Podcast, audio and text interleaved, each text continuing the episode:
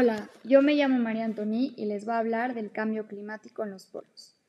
La situación de esto es cómo está afectando el cambio climático en los polos. Se puede ver que se están descongelando los glaciares, el mar está subiendo cada vez más, los animales están muriendo y algunos ya están en peligro de extinción, entre otras cosas. Después de haber leído un artículo de la Gaceta del UNAM, pude concluir que el calentamiento global es un fenómeno natural. Lo que no es natural es el, el rápido y excesivo aumento de la temperatura en la Tierra por la actividad de nosotros los humanos. Por el calentamiento global, tan solo en 23 años se han derretido 28 billones de toneladas de hielo de los polos y los glaciares de alta montaña. El cambio climático es la consecuencia del calentamiento global de la Tierra.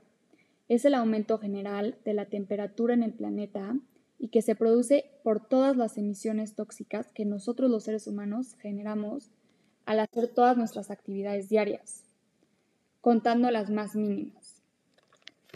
Nuestra responsabilidad es parar las emisiones tóxicas para poder calmar y así poder parar la alta temperatura que se está ocasionando en todo el mundo. Esto se lograría con acciones muy chiquitas, también como apagando las luces, reducir el consumo de carne, reducir residuos, entre otras.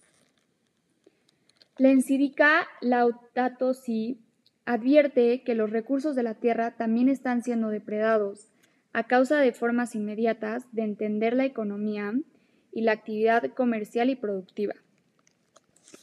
Para actuar ante este problema, yo me comprometo a bajar mi actividad, a, hacer acciones pequeñas para lograr un cambio, usando productos que no contaminen y haciendo cosas que también ayuden, aunque sean muy mínimas.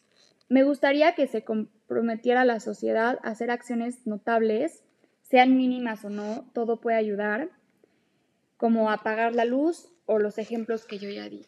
Muchas gracias.